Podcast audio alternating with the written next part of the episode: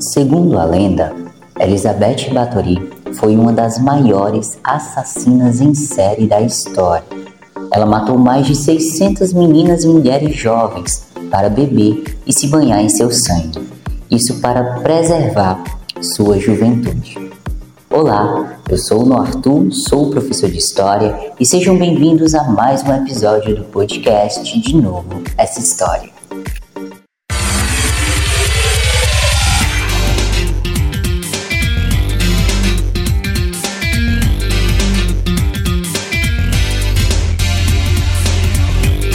Começa agora o podcast. De novo essa história. Podcast.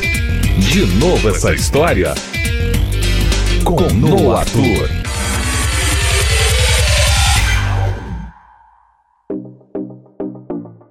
Afinal, quem foi Elizabeth Bathory? Elizabeth nasceu em 1560 em Baibator, na Transilvânia.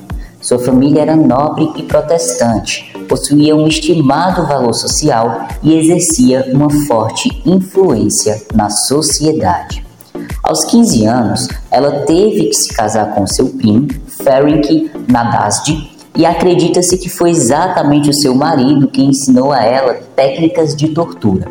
E, gente, eu vou abrir aqui um espaço para minha opinião, tá? Porque não é tirando a culpa dos crimes da Elizabeth, né? Se ela cometeu, ela merecia ser punida.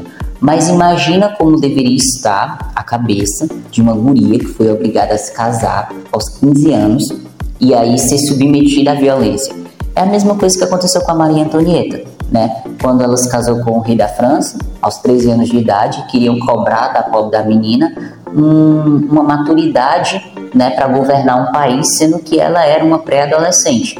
E aí ela acabou morrendo pelas mãos do povo porque estavam cobrando dela uma maturidade, uma maturidade que ela não tinha. Mesma coisa da Elizabeth. Aos 15 anos ela foi submetida à violência e aí não estou dizendo que ela está isenta da culpa, mas de certa forma é, o, o, é, esse tipo de atitude da época pode ter influenciado em alguma coisa. Né? Mas assim, continuando. É, o Ferenc ele passava muito tempo fora de casa, nos campos de batalha. Então, a Elizabeth, ela precisou assumir o comando das propriedades da família, né? Daí, os rumores de que seus servos eram punidos duramente começou a circular pela Hungria.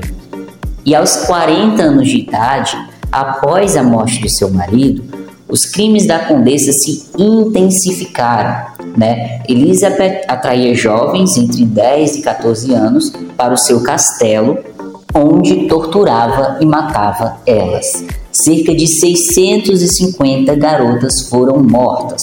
Ela seduziu as camponesas com promessas de trabalho como servas domésticas, só que a proposta logo se transformava em uma verdadeira cena de horror e mutilações.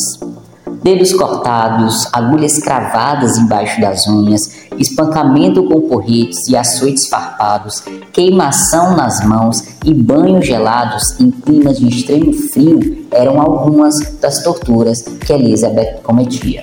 Essas sessões sádicas de abuso terminavam com a morte das garotas, depois disso, ela se banhava com o sangue das suas vítimas em uma tentativa de retardar o envelhecimento. Aí, nos anos 1600, começaram a agravar os boatos contra a condessa. Daí, em 1610, as autoridades húngaras deram início a uma investigação. Foi quando o rei Matias II designou George Tuso, o palatino da Hungria, para comandar uma operação contra a condessa. Foram coletados cerca de 300 testemunhos de nobres, servos, padres e quatro possíveis cúmplices. No final do ano, Tuso visitou o castelo de Kashitz, né, casa de Elizabeth e local de seus crimes, e lá ele encontrou restos de cadáveres e uma sala de tortura. Algumas lendas afirmam que o palatino pegou a condessa em flagrante tomando banho de sangue, mas não existe nenhum documento histórico que confirme isso. Com a confirmação de que Bathory era culpada, o rei sugeriu que ela fosse condenada à morte. Porém, por ser de uma família nobre e muito importante, a condessa ela foi condenada à prisão perpétua, né, em um dos quartos do seu castelo, para não manchar o nome da família assim, né? E já os seus cúmplices não tiveram a mesma sorte, foram condenados à fogueira, né? Como sempre os ricos têm a, a melhor pena e os pobres acabam, é, desculpem a palavra, mas se lascando. E aí, em 21 de agosto de 1614, quatro anos após a sua prisão perpétua, ela foi encontrada morta. O seu corpo desapareceu, nunca foi encontrado. Só que, claro, né, como uma boa história, nós temos que ter uma reviravolta, porque a história em si ela é cheia de acontecimentos, né, cheia de reviravoltas.